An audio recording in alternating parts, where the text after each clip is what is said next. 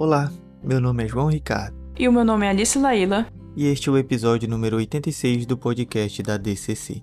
Essa semana teremos novamente sete blocos. Lembrando que vamos deixar todos os links das notícias no site da Proce, que você pode acessar a partir da descrição deste episódio. Então vem conosco para muita notícia e informação. Bloco número 1 Notícias nacionais e internacionais. Filho de Portinari celebra a exposição e legado do pai. A arte salva. Em entrevista ao OIG, João Cândido Portinari fala sobre a relação com o pai e a obra dele, retratada na exposição Portinari para Todos, que está no MIS Experience em São Paulo até 10 de julho. Nas palavras dele: Isso para mim é uma realização de um sonho, que eu venho acalentando há mais de 40 anos. É muito mais do que uma exposição de pintura, destaca João. Com curadoria assinada por Marcelo Dantas, a exposição usa tecnologia e da interatividade para explorar toda a grandeza dos trabalhos do artista que passam das poesias às pinturas tão conhecidas.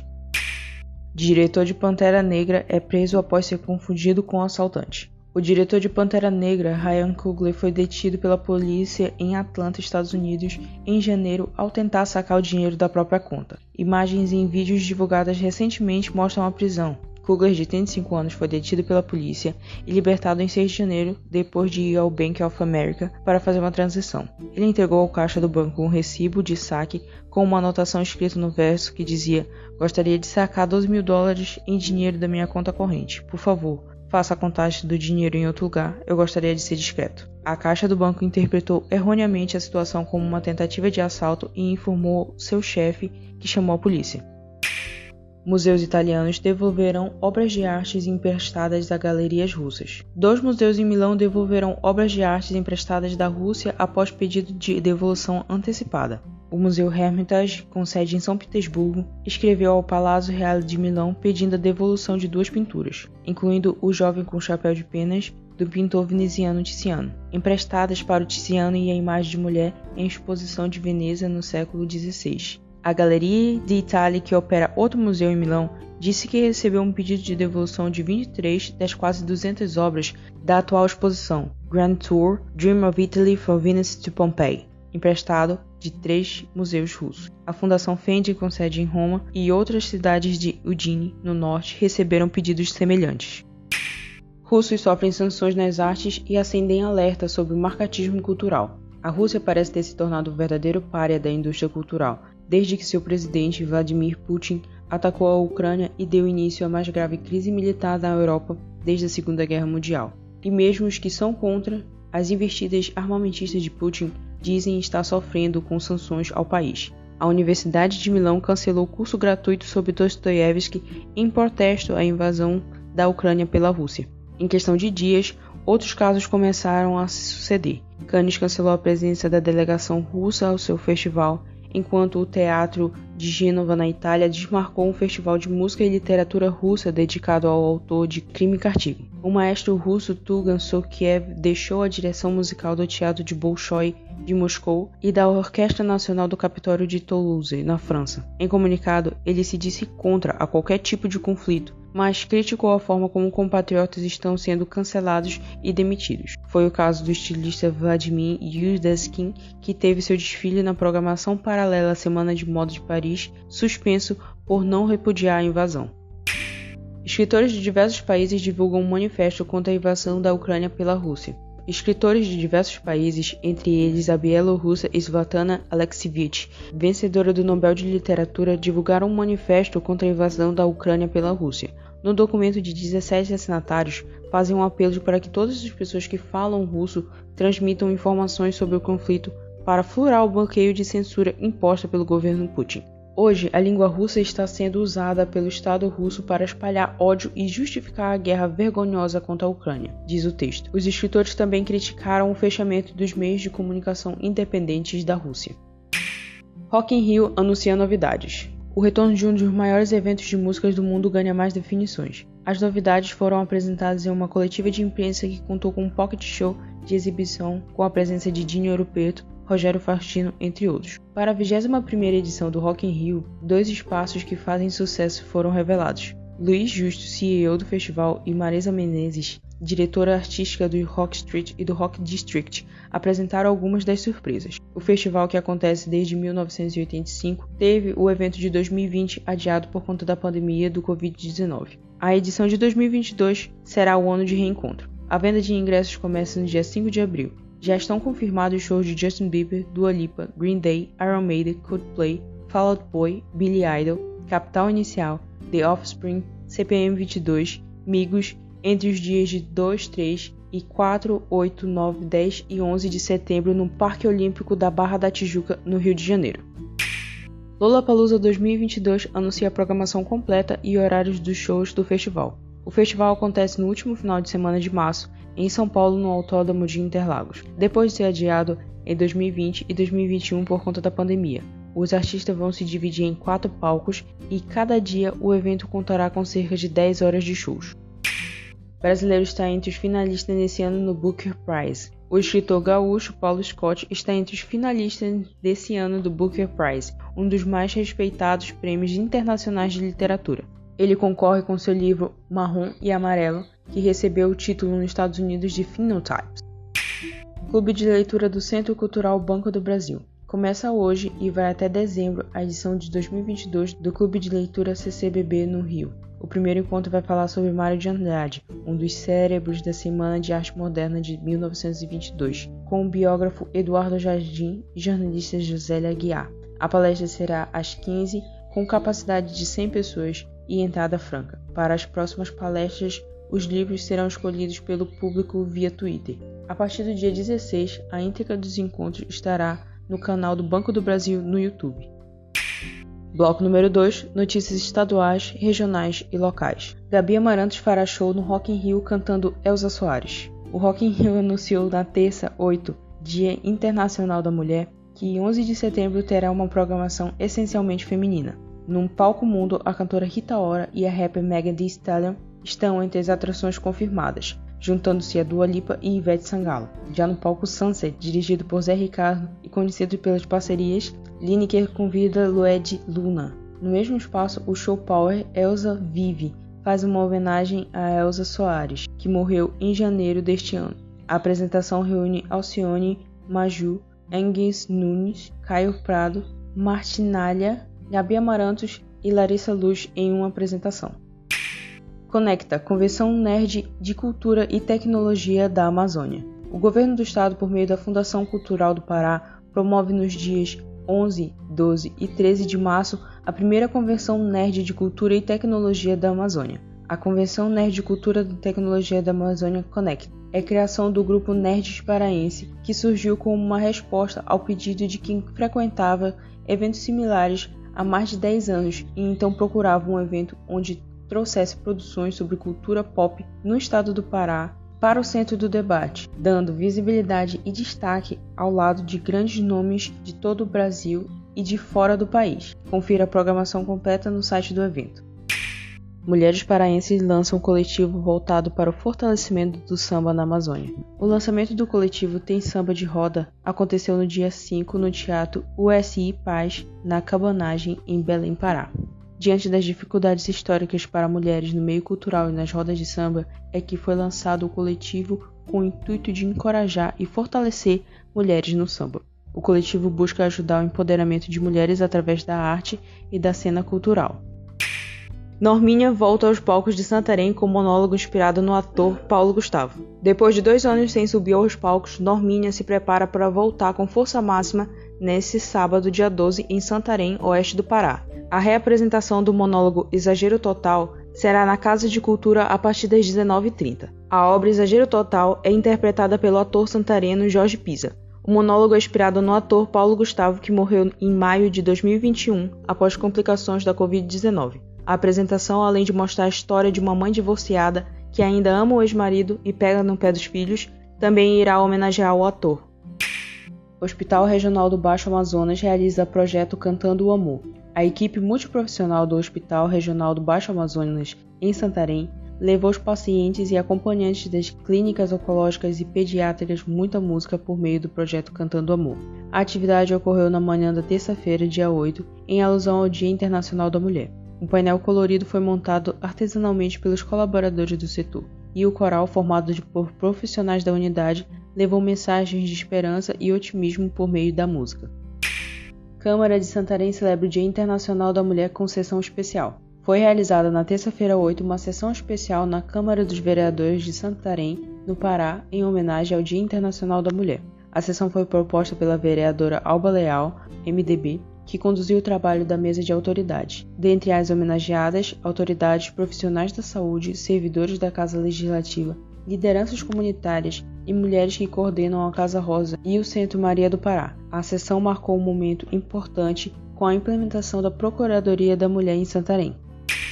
A última notícia desse bloco Progis UFOPA realiza a programação especial Março das Mulheres. A Pró-Reitoria de Gestão Estudantil da Universidade Federal do Oeste do Pará está promovendo a programação Março das Mulheres, ação organizada pela Coordenação de Inclusão e Diversidade, vinculada à Diretoria de Políticas Estudantis e Ações Afirmativas da Progis. O objetivo do Março das Mulheres é evidenciar e valorizar o protagonismo de todas as mulheres santarenas dentro e fora do espaço acadêmico. As atividades serão desenvolvidas a partir de três ações: gravação de podcast, arrecadação de produtos para serem doados à Casa Rosa e sorteio de brindes a estudantes da universidade.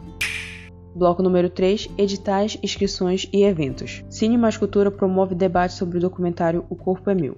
A UFOPA, por meio do projeto Cine Mais Cultura DCC Proce, promove no dia 26 de março de 2022, às 15 horas, o debate sobre o documentário O Corpo é Meu de 2014. Foram convidadas para o debate Ana Luísa, pedagoga pós-graduanda em alfabetização e letramento e acadêmica em administração, Isabela Ferreira, graduanda em Ciências Sociais pela Universidade do Estado do Pará, fotógrafa, comunicadora social, integrante do coletivo cultural e audiovisual Chibé Produções e idealizadora da websérie Não Apenas Rimas. E Isabela Maciel, jornalista, editora-chefe do portal Tapajós de Fato, coordenadora do projeto do Clube de Luta Feminista e do podcast Café Feminista. A mediação será feita por mim, Alice Laila, monitora do estúdio Encontro das Águas da UFOPA. Para ter acesso ao filme é necessário fazer inscrição entre os dias 10 e 22 de março de 2022. O link do filme será enviado a partir da inscrição. Haverá certificado de participação. Prêmio Branco de Melo 2022. FCP abre inscrições para editais de apoio à produção artística. O governo do Pará, por meio da Fundação Cultural do Pará, acaba de lançar a edição 2022 do edital Prêmio Branco de Melo. Tem o objetivo de assegurar de forma ampla a igualdade de condições e acesso de artistas às galerias da Fundação. Serão até 12 projetos artísticos contemplados, nas formas de exposição de desenhos, pinturas, fotografias, instalações, artes integradas, performance, entre outras linguagens de arte contemporânea e da cultura popular. As inscrições podem ser efetuadas via e-mail ou via portal até o dia 18 de março, às 23h59. Na última notícia deste bloco, Procio FOPA seleciona projetos para concessão de bolsas PIBEX. A Pró-Reitoria da Cultura, Comunidade e Extensão lançou o edital do Programa Institucional de Bolsas de Extensão para concessão de 60 bolsas PIBEX aos projetos de extensão aprovados. São 48 bolsas destinadas ao campus de Santarém e 12 bolsas reservadas para os campos regionais. Todas as bolsas serão destinadas a estudantes de graduação regularmente matriculados na UFOPA e que se enquadrem nos requisitos da modalidade PIBEX Ações Afirmativas, PIBEX AF. Vamos agora para o quarto bloco com cinema, TV, streaming e agenda cultural. Na primeira notícia deste bloco, o filme A Filha Perdida triunfa no Spirit Awards. Megan Gyllenhaal triunfou no Independent Spirit Awards, um dos mais importantes do cinema independente. Ela levou os prêmios de melhor direção e roteiro por seu longa de estreia como cineasta, A Filha Perdida, que fechou a noite ganhando o melhor filme. Baseado na obra de Helena Ferrante, o longa é disponível na Netflix, está na briga do Oscar. Gyllenhaal disputa por roteiro adaptado, enquanto Olivia Colman e Jessie Buckley concorrem como atriz e atriz coadjuvante respectivamente. The Flash e Aquaman 2 são oficialmente adiados para 2023. Após Dwayne Johnson anunciar o adiamento de Adão Negro e Liga dos Super Pets, a Warner oficializou as novas datas de outras produções marcadas para o próximo ano. Enquanto The Flash e Aquaman The Lost Kingdom foram adiados para 2023, Shazam Fúria dos Deuses será lançado alguns meses mais cedo e agora estreará em dezembro de 2022. Bruna Marquezine entra para elenco de filme da DC. A atriz brasileira Bruna Marquezine entrou para o elenco do filme Besouro Azul da DC. A produção tem estreia prevista para 18 de agosto de 2023. Bruna viverá Penny, namorada do protagonista, interpretado por Sholomiri Duenha.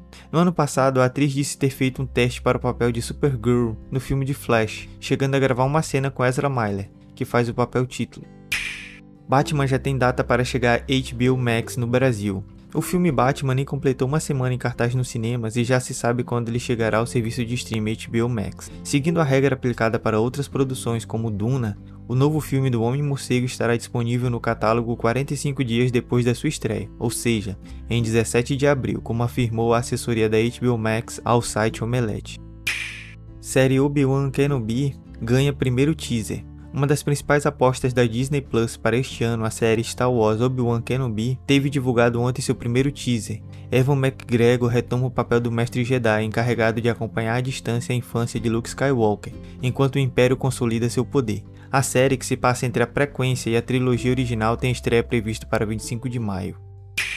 Tartarugas até lá embaixo. Isabela Mercedes vai estrelar a adaptação do romance de John Green. O The Hollywood Reporter anunciou recentemente que Isabela Mercedes, conhecida por seu trabalho no elogiado Dora e a Cidade Perdida, irá estrelar a adaptação de Tartarugas até lá embaixo, romance best-seller assinado por John Green. As informações indicam que a produção será lançada diretamente na HBO Max.